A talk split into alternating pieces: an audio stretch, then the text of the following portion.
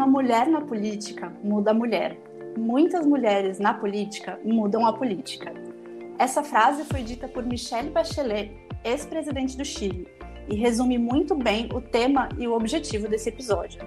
Hoje, a nossa conversa é sobre a história e o contexto das mulheres na política brasileira, para mostrar e, quem sabe, convencer você da importância de termos mais mulheres com consciência de gênero nos cargos de poder dentro do nosso governo. Eu sou a Janaína Marim. Eu sou a Camila Napolitano.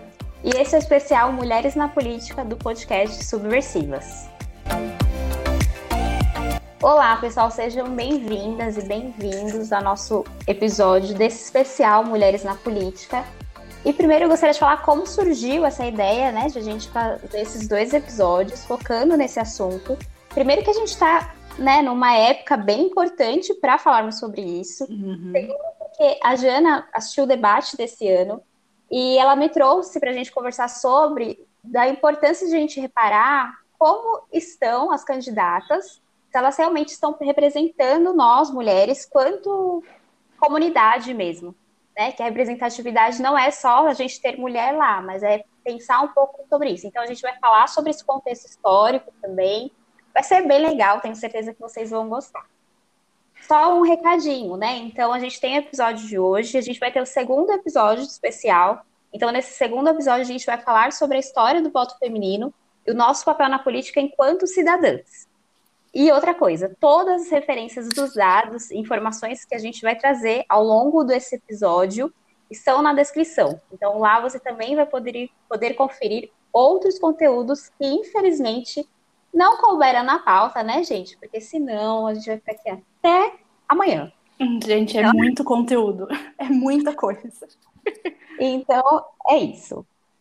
E aí vamos começar a falar sobre a história das mulheres dentro da política e eu e a Jana estávamos conversando antes de começar a gravação do quanto a gente se surpreendeu, né? Quantas mulheres existiram e existem na nossa história, mas às vezes a gente não sabe, né? E quanto isso às vezes é apagado, né? E a gente estava falando principalmente também sobre a questão da independência, né, Jana? Eu acho que muitas mulheres sabem, né, o quanto a nossa a participação das mulheres na história do Brasil com movimentos, lutas, revoltas, é, proteção aos indígenas, enfim, é, foi apagada, né? Enfim, era como se a gente não fizesse parte, não tivesse tido participação nenhuma. E isso que a Ká trouxe, né, da, da história da independência, a gente aprendeu muita coisa, né, montando a pauta desse episódio, gente, é, é chocante. Mas uma das coisas que deixaram a gente surpresas, que a gente não sabia, é que não foi Dom Pedro quem assinou o documento da independência. O documento, na verdade, foi assinado no dia 2 de setembro de 1822 pela esposa de Dom Pedro, Dona Maria Leopoldina. Dom Pedro foi, assim, vamos falar em termos bem rasos, né? Ele ficou sabendo que isso tinha acontecido cinco dias depois, no dia 7 de setembro foi quando deu o grito independência ou morte, e foi assim que ficou marcada a data da independência como 7 de setembro. Mas o documento da independência foi assinado por uma mulher, Maria Leopoldina, no dia 2 de setembro, não no dia 7. Então, assim, Sim. né, gente, entre tantas outras mulheres que foram regentes na época da monarquia, antes da independência, é, e não foram, assim, eu pelo menos não lembro de ter estudado sobre elas. A gente fala muito pouco sobre as nossas mulheres, né? E aí, assim, gente, não vamos entrar muito na questão da monarquia, do período pré-república. A gente nem quer ficar tanto na história das mulheres, na política, porque o nosso foco aqui é outro. A gente não quer ficar só dando uma aula de história, só vomitando dados, né, Cá? Sim. Mas, para a gente continuar aqui com a história, então, durante boa parte da história né, do Brasil, já enquanto república, nós fomos completamente excluídas de qualquer participação no governo, é, até praticamente em movimentos sociais, né? Porque, enfim, a gente é, nos eram negados os principais direitos, como votar, por exemplo. Tanto que foi em fevereiro desse ano que nós comemoramos os 90 anos do direito ao voto das mulheres, que foi, foi fornecido por tão triste, mas enfim. Em 1932, durante o governo Getúlio Vargas. É, foi a partir desse ano que a gente conquistou o direito ao voto e a gente pôde se candidatar a cargos políticos. Só usando uma informação que você trouxe também, Jana, é, essa surpresa minha, que eu acho que foi a sua também, foi ver a participação de tantas mulheres na política. E, tipo, eu não, não lembrava de tantas que haviam tantas mulheres. E só um adendo também. Quando a gente fala que foi a Maria Leopoldina que assinou, não é que, tipo, ela foi lá e assinou. É, ela né? teve um papel super importante né, para fazer essa independência acontecer. Ela que acreditava muito na independência, ela que tinha um papel muito ativo nessa questão política, né? E é engraçado como muitas vezes ela é, depois na história, né, ela é contada como uma mulher melancólica. E aí só. Né? Então, eu acho que essa uhum. surpresa tem muito disso, assim, como a gente teve um papel importante, e aí depois, como a Jana falou, aí acabou, né? Acabou entre aspas, e a gente foi ter o direito a voto aí em 1932. Olha, olha que loucura. Sim, sim. É, acho que é importante a gente só passar assim por cima que as mulheres tiveram como que eu vou dizer, uma atuação assim bem ativa antes, né, até do, do século XIX, né, lá para os 1800 e tanto, é, com o sufrágio. O sufrágio chegou no Brasil no começo de 1900.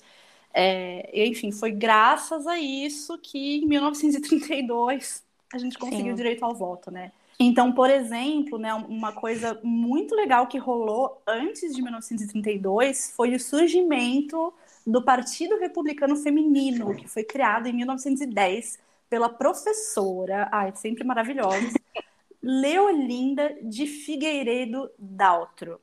É, o partido foi criado no Rio com a participação de outras 27 mulheres, sendo elas professoras, escritoras e donas de casa, tá?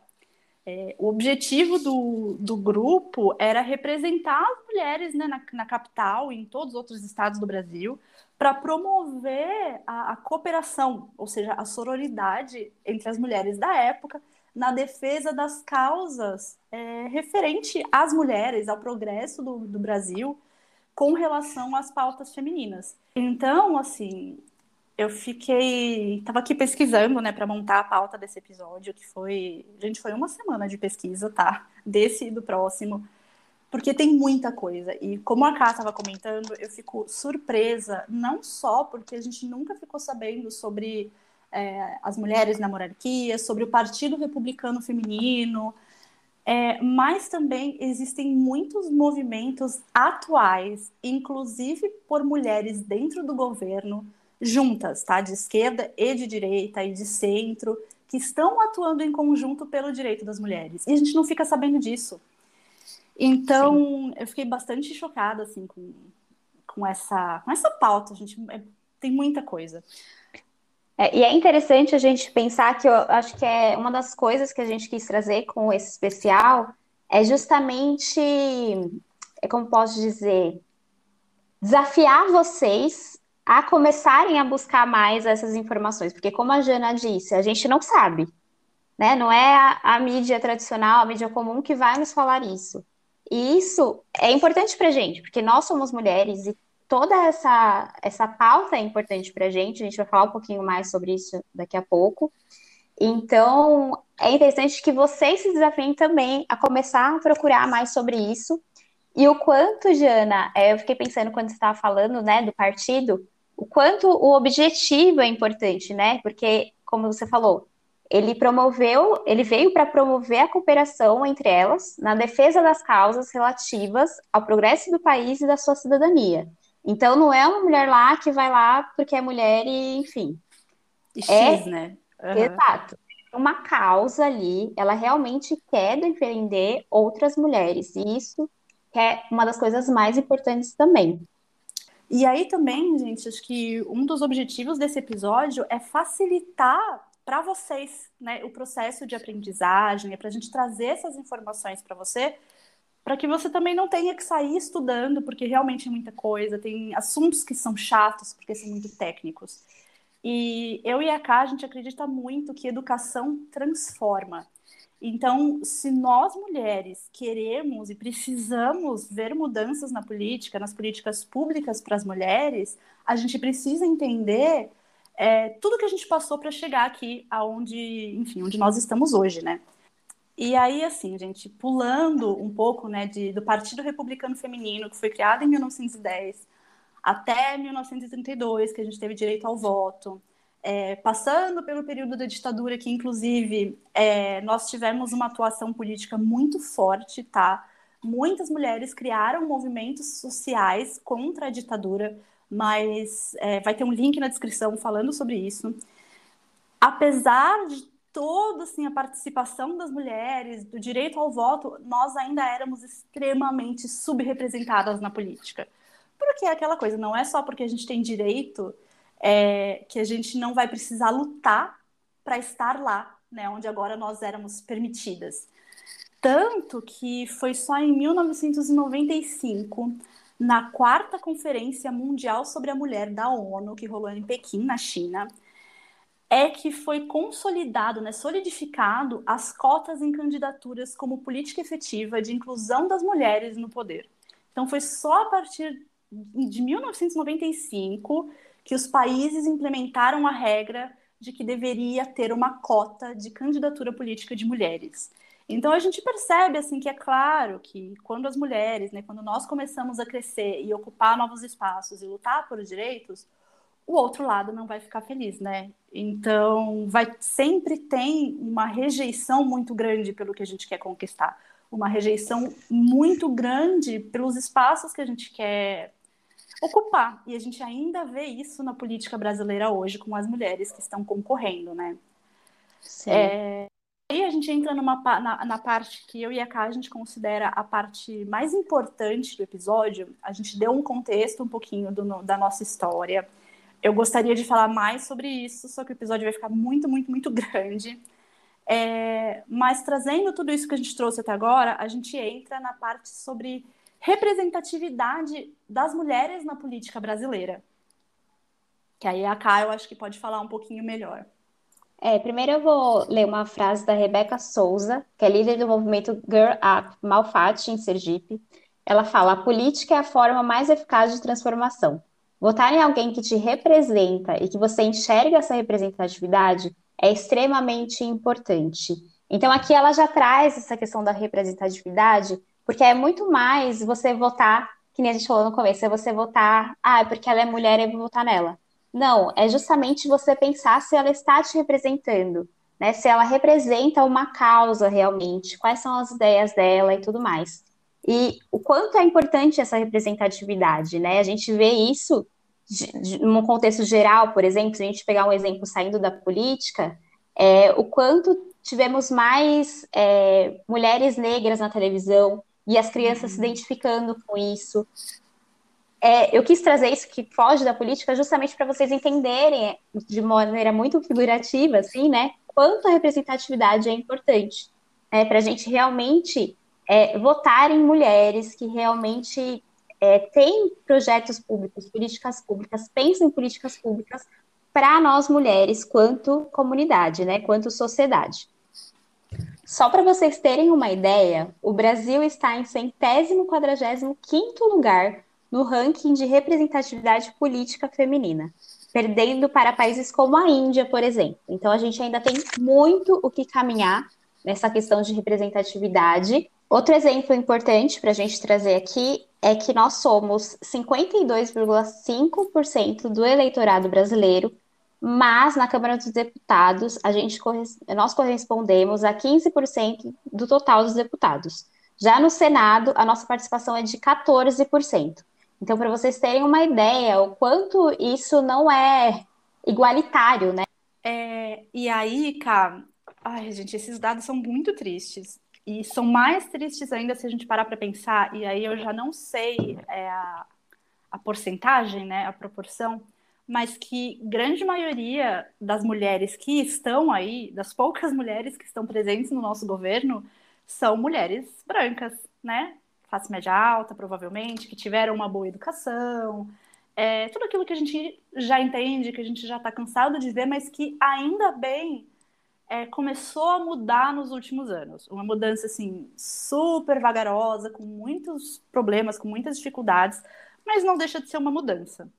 É, e aí, gente, uma questão sobre, né, sobre a importância da representatividade, o cientista político estadunidense Robert Dow, é, ele entende que a democracia ideal tem como característica fundamental a representatividade, ou seja, né, o, o quanto o, o comprometimento do governo às preferências dos cidadãos, de forma que todo mundo possa ter a oportunidade de mostrar suas preferências, formular suas preferências, tanto a outros cidadãos quanto ao governo, é, sem que sejam discriminados.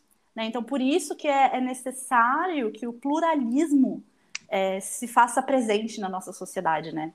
E, e, isso é uma coisa que a gente não tem. Quando a gente fala mulheres na política, ou políticas públicas para mulheres, a gente precisa ter em mente que mulheres, que nós mulheres somos, somos muitas. É, é, é muito amplo. Nós temos mulheres negras, mulheres periféricas, mulheres ribeirinhas, mulheres trans, mães, não mães, mulheres do Nordeste. Gente, é muito, é muito. As indígenas, né, que não podemos esquecer. É, então, quando a gente fala sobre representatividade, isso que a Ká comentou sobre colocar no governo mulheres que estejam alinhadas a, a pautas femininas, nós precisamos de mulheres de contextos diferentes, porque temos somos assim, nós viemos de lugares diferentes, com culturas, é, crenças, enfim, diferentes, né? E tudo isso precisa ser coberto. Por isso que a gente fala tanto sobre, a gente vai bater muito na tecla né, nesse episódio sobre a questão de representatividade. Nós precisamos de mais mulheres no governo, apoiando causas femininas e, de preferência, mulheres plurais, com uma diversidade grande de mulheres. É, Aí, pegando um pouco assim, trazendo algumas boas notícias, mais ou menos, né? É, nas eleições que estão rolando agora, é, a gente está tendo um recorde de candidaturas de negros, mulheres, pessoas trans e indígenas. É, a gente vai focar mais nas mulheres aqui no caso, tá? Então, candidatas mulheres chegaram a 33,4%, sendo que em 2018 representavam 31,6%, e em 2014 só 30,99%. É, ou seja, ok, em oito anos a gente cresceu 3%, 2%, é pouco, o crescimento é lento, mas a gente percebe que ele é contínuo. É, além disso, a Associação Nacional de Travestis e Transsexuais, a ANTRA, mapeou 76 candidaturas de pessoas trans para 2022, o que representa um novo recorde para esse grupo, né? Um aumento de 44% desde 2018. É, das 76 né, das candidaturas, 67 são travestis ou mulheres trans. É, em comparação, em 2018 foram 52. Eu gostei muito do que você trouxe, né, Jana, de, de falar dessa pluralidade, né, e de que mulheres estamos falando, porque é sempre bom sempre importante a gente pensar sobre isso quando a gente está falando de mulheridade e tal. É, e aí eu queria trazer um pouquinho, né, para a gente refletir juntas, né, porque você falou assim, ah, por que, que isso é importante? É importante a gente ter vários, várias, vários tipos de mulheres e tudo mais, ter essa pluralidade. Mas por que que isso é importante, né? Eu fico pensando e querendo trazer para cá, porque eu acho que é, é legal a gente refletir sobre isso, é porque a gente precisa ter mulheres que entendam o que, que acontece no dia a dia dessas outras mulheres. Né? Ter mulheres que passam por situações que talvez, e muito provavelmente, um homem branco cis não vai entender. Uhum, então, é legal a gente pensar sobre isso, né? De maneira prática, o que, que muda tendo essa pluralidade? Justamente entender demandas que um, um cara que não, não passou é, fome na vida, por exemplo, nunca vai entender. Por Sim. mais que ele estude e tudo mais, ele não tem essa vivência. Então é importante que a gente tenha outras pessoas com essa vivência também, né, Jana? Sim, muito. É... E às vezes, assim, né, gente, sem querer passar pano, mas não é nem por preconceito, por machismo, é exatamente por isso que você trouxe, né, cara? É porque não vivenciou. Então não se Sim. toca, sabe? Não sabe o que a gente passa, o que a gente sente. Então mesmo que venha com a boa vontade de falar, ah, as mulheres estão falando que isso aqui é importante, então eu vou lá fazer para elas, sabe? Na maior das boas vontades, como que ele vai fazer uma política bem feita para as mulheres se sem saber como que é na prática, né? Então, é, é isso. Eu queria até usar um exemplo de trabalho voluntário, que eu já li bastante coisa sobre trabalho social e tudo mais. O que acontece na África, por exemplo.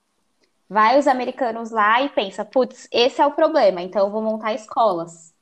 E aí, usando o exemplo, o que que acontece? Ele monta a escola, só que a criança ela não consegue chegar na escola. Uhum.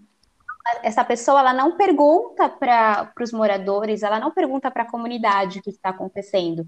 Então, só para vocês terem um paralelo, se não tiver representatividade, é muito provável que isso aconteça. Então, supõe-se que o problema das mulheres é X, mas aí às vezes nem é. Às vezes é uma coisa antes, às vezes é uma coisa mais simples do que, simples do que as pessoas acham que é. Então, é importante Sim. realmente essa representatividade para que entenda, para que entenda melhor, né, quais são as políticas públicas que são essenciais naquele momento mesmo.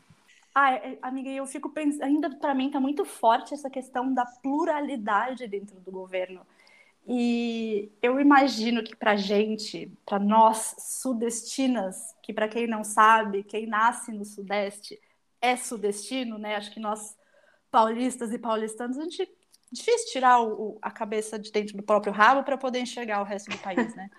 e é exatamente por isso, sabe? É, nós temos uma visão tão dentro da bolha do que é São Paulo que só vê as questões de São Paulo, né? Mesmo nós, mulheres daqui da região, a gente não consegue entender é, os problemas que passam as mulheres no interior do Nordeste, é, as Sim. mulheres indígenas, que, tipo, a gente está em guerra, não adianta a gente falar que não estamos, porque estamos. Sim. É o Sim. governo contra os indígenas. Então, o que, que passa, né? o que, que rola com essas mulheres? É por isso que é tão importante. Porque o Brasil ele é plural, né? Então a gente precisa ter essa representatividade dentro do nosso governo. Né? Então, um pouquinho uhum. de cada uhum. coisa para que a gente tenha políticas públicas que conversem, que se entendam também, né? E aí, né, gente, trazendo é, mais alguns dados para reforçar a importância da nossa presença na política, não só no Brasil, mas no mundo. É, em 2018, foi publicado um estudo no Journal of Economic Behavior and Organization. O, o link desse estudo está na descrição, tá? pelos pesquisadores Chandan Jha e Sudipta Sarangi, eu espero que eu tenha dito o nome certo, é, que revela que os países geridos por mulheres têm um índice de corrupção menor.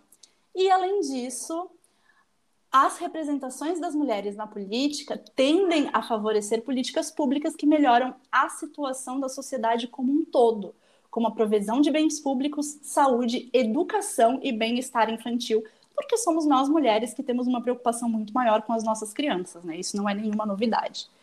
E eu fiquei lembrando de quando a gente estava, né? A gente ainda está no meio da pandemia, não acabou, mas quando a gente estava no ápice, né? Que começou o isolamento, que enfim já estava naquele caos que foi 2020, a quantidade de notícias que surgiram, né, Cá, sobre países liderados por mulheres, e eu lembro muito da Angela Merkel na Alemanha e da primeira-ministra da Nova Zelândia, que eu não lembro o nome, é, de que países liderados por mulheres estavam conseguindo ter resultados melhores no controle da pandemia. Mas como nem tudo são flores, a gente já está melhorando aí, como a gente falou e tal. Mas aí as mulheres que entram pra, pra, para a política, elas enfrentam algumas dificuldades, justamente porque não somos maioria, né? Então, existem muitos preconceitos com essas mulheres que viram candidatas, e principalmente, né, acontece uma violência de gênero aí dentro da política. É, não sei se vocês acompanham algumas candidatas, mas é meio que desesperador quando a gente uhum. acompanha online, porque assim, a gente vê, tipo, quase semanalmente elas reclamando de algum assédio, alguma coisa que aconteceu né, dentro, dentro do cenário político mesmo, né, e até com elas mesmo, né, não de maneira geral, com elas mesmo que passam é, algum tipo de assédio. É, eu não sei como foi para vocês, assim, se vocês lembram, mas para mim marcou muito a, a vez que a Dilma estava eleita, né, e quando a gasolina aumentou, e o quanto isso gerou algumas coisas que eu não sei nem dizer o nome assim, que foram Cara, não dá pra acreditar que isso realmente estava acontecendo, né? Era adesivos extremamente misóginos. E eu nem, nem vou falar aqui como eram e tal. Ah, mas gente, realmente... acho que devem lembrar, né? Nem põe no Sim. Google. Se você não lembra, se você não sabe, não põe no Google. É só é, passar não... raiva. Exato. Mas assim, assustador. Mas aquilo, por mais que a gente passe raiva realmente, é um alerta de como a gente ainda é vista, né, dentro da política brasileira e não só da política, né? Isso daí a gente realmente é um reflexo de como está a nossa sociedade, infelizmente. Sim, é aquilo que, que, tava, que eu trouxe um pouco agora há pouco, né? Existe muita resistência quando o outro lado cansa de ser excluído. Tanto que hoje a gente tem centenas de movimentos de mulheres trans, né? Coisas desse tipo. Porque é aquela coisa, né, gente? É, toda a política e o espaço político, é, os prédios, né, incluindo, eles não foram construídos para participação feminina. Porque a ideia da participação feminina era absurda. A mulher, ela era confinada aos cuidados do lar e da família. O homem cuida da política o homem cuida do resto. É, porque mesmo né, quando teve direito ao voto feminino, quando as mulheres começaram a se candidatar, tinha muito uma mentalidade, inclusive de próprias mulheres, de que mulher não, não dá conta, não é capaz de governar, não tem inteligência para isso. E hoje a gente entende que, muito pelo contrário, né, não é a questão de gênero que torna uma pessoa apta ou não, é só a gente olhar a política brasileira como é hoje, né? Sim. É, e ainda assim, a Ká trouxe esse exemplo do adesivo da, da Dilma. Ai, gente, me embrulha o estômago. Mas a gente tem outras, é, outros exemplos. Por exemplo, eu não sei se vocês lembram, se vocês estavam acompanhando as notícias, é, mas o banheiro feminino no plenário do Senado só foi inaugurado em 2016. Gente, tipo, 55 anos após a inauguração do prédio em 2016 a gente não tinha banheiro, já tinha mulheres senadoras, mas não tinha banheiro feminino. É, teve também, né, durante as eleições de 2018, a Manuela Dávila, que estava como vice do Haddad, é, sofreu machismos assim absurdos. Ela foi ameaçada por mensagem no grupo de WhatsApp da escola dos filhos dela. É, em 2020, ela concorreu à Prefeitura de Porto Alegre, chegou no segundo turno. Ela e as suas apoiadoras, entre elas a Marina Silva, foram massacradas em redes sociais, é, sendo chamadas de comunistas, abortistas, vagabunda, lixo. É, puxaram também de volta a ex-presidente Dilma, que foi relembrada, né, entre aspas, é, sendo utilizado de como um exemplo de como as mulheres não são capazes de governar. E eu não vou dar minha opinião a respeito disso, porque, enfim, Dilma aí, tá? A gente tem uma batalha muito árdua para chegar até o espaço político, para a gente conseguir se candidatar, para a gente conseguir ter verba pública para a campanha. É, e quando a gente chega lá, quando nós somos eleitas, é, eu tenho a impressão, né, por tudo que a gente vê nas notícias, que a gente estudou aqui, que a dificuldade aumenta. É, eu consigo pensar em dezenas de exemplos recentes de coisas que acontecem lá dentro, tipo o caso da Isa Pena, né, que foi abusada em pleno plenário. É, a situação, eu sinto que ela fica muito mais difícil para a gente lá dentro, né, Cá? Sim. E aí a gente está falando aqui é, de pessoas que tentaram, de mulheres que tentaram ser eleita, a Dilma que já estava eleita e tudo mais, é, mas a gente não pode esquecer da Marielle, né, gente? A Marielle, sim. Não podemos esquecer da Marielle, que foi um caso que até hoje não sabemos o que aconteceu, entre aspas, né? Uhum. Mas que realmente é isso, a violência de gênero. Ela, por ser mulher, né, estar dentro da política, estar tentando fazer algum tipo de mudança, né? Infelizmente, foi assassinada. Sim. Então, eu acho que assim, a gente realmente consegue ser eleita, e aí quando a gente é eleita, vem outros milhares de desafios. E o quanto isso é perigoso, eu acredito que, gente, achismo. Talvez seja até isso que dificulte algumas mulheres de pensar nessa carreira política. Sim, com certeza. É muito perigoso. Porque aqui a gente está falando, ah, tipo, às vezes a gente pensa, vê de forma muito superficial, mas não é tão assim, sabe? Porque existe muito dinheiro aí, né, em volta disso, muitos caras que não querem perder sua posição de poder, o medo de que isso aconteça, do que, que vai mudar. Então, realmente, é, eu super admiro as mulheres que realmente é, lutam por uma causa e principalmente se essa causa for a causa política, porque não é para qualquer um. Nossa, gente, não. É realmente assim toda a nossa admiração pelas mulheres que estão lá dentro lutando, né, pelas causas das mulheres, enfim. Sim, sim. É, eu não teria, eu não teria coragem para aprender sobre os assuntos, porque é tudo muito complexo e muito menos para assim, para bater de frente, sabe? Para abraçar essa causa e falar, cara, eu vou ser um agente real de mudança lá dentro. É, realmente, né?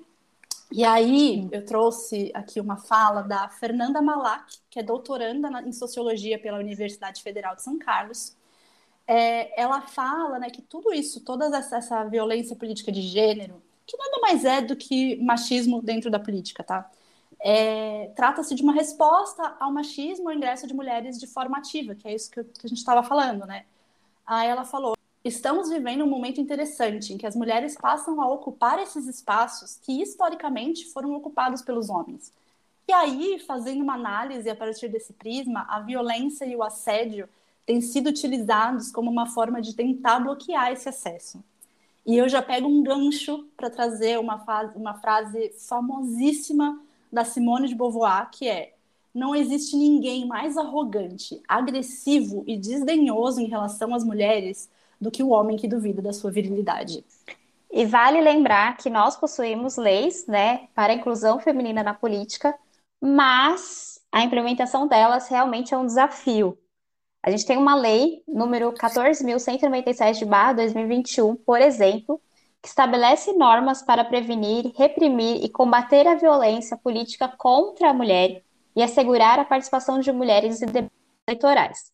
Então, as leis existem, mas como elas são aplicadas e se são aplicadas já é outra história, né? E aí, aproveitando que a gente está falando aqui de leis, uma coisa que é interessante a gente prestar atenção quando a gente vota em mulheres, porque a gente quis trazer isso justamente para vocês pensem nessa questão da representatividade, se as mulheres que vocês estão votando é, estão preocupadas com a representatividade, é que a gente tem uma lei de cotas em que o partido precisa ter pelo menos 20% das cadeiras aí é, com mulheres. Das candidatas, né? Candidatas é, sendo mulheres.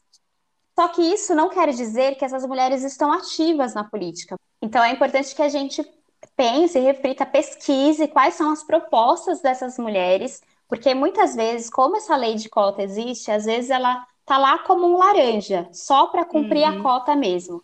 Então, realmente é importante a gente pensar nisso quando a gente está pensando que a gente realmente quer mulheres na política que se engajem com essas políticas públicas, que nos ajudem né, a conquistar mais espaços mesmo.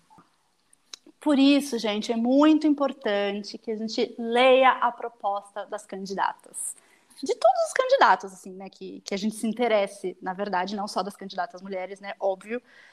Porque às vezes a gente dá uma pesquisada, ah, a mulher falou uma coisa super interessante, uma proposta assim muito interessante dentro do debate, mas a gente não sabe se a, proposta é realmente realizável, a gente não sabe quais outras coisas ela está pretendendo fazer. É, e até assim, se a candidata para qualquer cargo, tá, ela já tem uma atuação firme e forte na política, vale tentar, é, vale pesquisar também um pouco da, do histórico de atuação dela dentro do cargo. Porque não adianta é, chegar com esse discurso feminista e aí, quando você vai ver na história, foi muito diferente, né? O que foi feito efetivamente dentro da política, uma participação irrisória para políticas públicas femininas. Então, é, agora que a gente está com esse tema muito em alta, né, de que a gente precisa de mais representatividade, de que a gente precisa de mais mulheres no poder, terão, infelizmente, muitas mulheres que vão se apropriar do discurso feminista para ganhar voto. Isso, assim, a gente não pode negar. Além das mulheres, né, de maneira geral, quanto os partidos se aproveitam dessa, dessa pauta que hoje em dia está muito mais importante para a gente, muito mais vigente aí, para realmente ter é, se candidatar, né? Ter mais candidatos aí eleitos. Então prestem atenção. E outra coisa que a gente pode fazer, além do que a Jana falou, gente, acessar a rede social. Vocês acessam a rede social o dia inteiro, que eu sei. entra, entra na rede social do seu candidato, da sua candidata, para ver se realmente o que ela está falando faz sentido. Porque com uhum. certeza você vai ver indícios na rede social, né? Sim. Porque lá ali ela está falando, está mostrando quem ela é. Então, com certeza é um, é um bom índice, né, de como estão as coisas por lá também. E aí, para você que se interessou por esse assunto, né, que a gente está trazendo aqui, para você que tem interesse em entrar na política ou conhece mulheres que têm interesse, que possam ter interesse, existem projetos que ajudam outras mulheres, né, a entrar na política, que eu vou citar alguns aqui, mas pesquisem por lá também. A gente vai colocar na descrição algumas coisas também, que é o Quero Você Eleita, que é uma startup de impacto social que, a partir da prestação de serviços de consultoria, quer garantir que mais mulheres possam ingressar na política ou otimizar seus mandatos. Tenho Elas no Poder também, que eu, eu acompanho, inclusive, que é uma ONG que torna as campanhas femininas mais competitivas e preparadas, quebrando barreiras que impediam elas de chegar ao poder. E, por fim, tem a Girl Up Brasil, que é um movimento que treina, inspira e conecta meninas para que sejam líderes e ativistas pela igualdade de gênero. E a o AP Brasil já apoiou mais de 150 clubes de meninas em mais de 20 estados, equipando-as para liderarem, liderarem centenas de ações e projetos. Desde que, desde que foi inaugurado, ele já teve mais de 50 projetos de leis propostos pelos líderes da Girl Up Brasil. Então vejam só os impactos e as mudanças que a gente pode causar, né? Então, se você aí está meio perdida de como começar nesse caminho, procurem esses projetos, porque com certeza eles podem te ajudar. Eu acho que a gente sozinha não faz muita coisa, né? Mas a gente juntas como comunidade, a gente pode sim fazer uma mudança. E a política é um caminho essencial para que essas mudanças aconteçam. E aí tem esses projetos maravilhosos, né, para nos ajudar nisso também. Sim, aí gente, esse só um adendo, né? Esse Girl Up Brasil Vou, vamos falar um pouquinho sobre esse movimento no próximo episódio, porque, enfim, tiveram uma participação maravilhosa durante essa campanha eleitoral para que mais jovens tirassem títulos de eleitor, mas enfim. Bom, gente, então, é, fazendo um resumo, acho que deu para a gente entender nesse episódio que, primeiro, nós mulheres somos apagadas da história do Brasil, as nossas participações é, tudo que a gente fez desde a época pré-república é, não são não são reconhecidos, né? Os nossos feitos não, não foram reconhecidos. E mesmo depois que a gente teve a autorização, e eu falo isso com repulsa, é, a autorização de entrar na política, seja como cidadã, seja como candidata, seja como, enfim, política, é, a gente ainda enfrenta muita desigualdade, pouca representatividade e muita dificuldade, muito machismo quando nós, a gente consegue chegar lá dentro.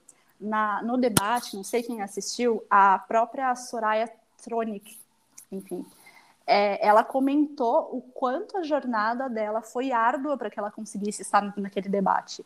E eu não duvido. Pode ter sido mais fácil do que foi para muitas mulheres, porque ela é uma mulher branca do Mato Grosso, Mato Grosso do Sul, agora não lembro mas eu não duvido que tenha sido árdua mesmo. E a gente precisa entender é, que para nós mulheres tudo é político. A gente tem muito esse negócio de, ai, gente, que preguiça de política, ai, eu não gosto de falar de política, eu não me interesso por política. É, primeiro que eu acredito fortemente de que esse desinteresse pela política é um projeto, tá, dos próprios políticos. Quanto mais complexo, mais caótico e confuso for, melhor para quem está lá em cima, que não vai ser questionado. É, mas para nós, mulheres, especificamente falando, tudo é político, gente. Nosso corpo é político. É, os nossos direitos são políticos. A gente nunca sabe é, quando que a gente pode perder um direito que a gente considerava como garantido, entende? É, tudo, tudo, tudo é político e a gente precisa se importar mais com política, sim. A gente precisa aprender mais sobre política, sim porque como a gente trouxe, e a gente vai falar mais a respeito no próximo episódio, já estou até dando uma introdução, é, nós, mulheres, somos maioria no eleitorado do Brasil. Então a gente tem muito poder para mudar o jogo, entende? Se nós somos 52% dos eleitores do país, Cara, olha o poder que a gente tem na mão, sabe? É, mais do que as mulheres que já estão em cargos do poder dentro do governo atuarem entre elas para que o trabalho delas seja mais fácil de ser feito, né? as políticas aconteçam com mais facilidade, elas precisam do nosso apoio aqui fora também. Elas precisam serem reconhecidas, elas precisam ser conhecidas por nós. E cabe é, a nós, mulheres cidadãs, fazer a nossa parte de ir lá, quebrar barreiras e falar, cara, tá bom, é, eu vou pesquisar. Eu vou pesquisar propostas, eu vou pesquisar mulheres que estão concorrendo à presidência, ao Senado, à Câmara dos Deputados, enfim.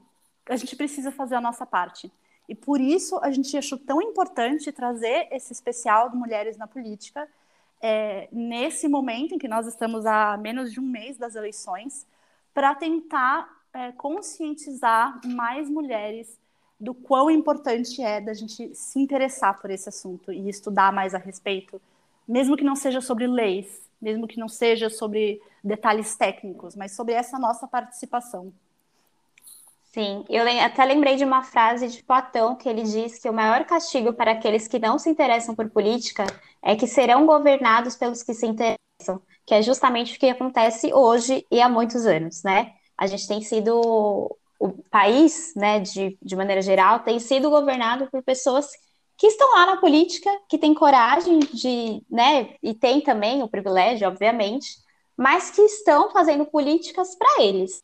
Uhum. Então a gente realmente precisa mudar esse jogo e acolher, né? Como você falou, né, Jana? Eu acho bastante de, é importante a gente trazer isso do acolhimento, acolher essas mulheres Sim. que estão na política, porque como eu falei, gente, não deve ser fácil não deve ser fácil mesmo. E é isso, gente. Eu acho que a gente ressalta com esse episódio de que lugar de mulher também é na política. Então é isso, gente. É, eu espero de verdade que vocês tenham gostado desse episódio. Ele, infelizmente, foi um pouco mais superficial do que a gente gostaria que tivesse sido, mas tem muita coisa para falar a respeito, tanto da história das mulheres na política, quanto projetos, representatividade, enfim. Mas acho que a gente conseguiu trazer um panorama bem legal para esse episódio. Não esqueçam que na quinta-feira, agora, daqui a dois dias, vai sair o segundo e último episódio do especial Mulheres na Política, em que a gente vai falar do nosso papel, da nossa participação dentro da política enquanto cidadãs. Também vai ficar muito legal. E como sempre, lembrem-se de compartilhar esse episódio com mais mulheres, para que mais mulheres entendam a importância né, do nosso papel e de avaliar o nosso canal para ajudar a gente a crescer. Um beijão, gente. Beijo, muito obrigada.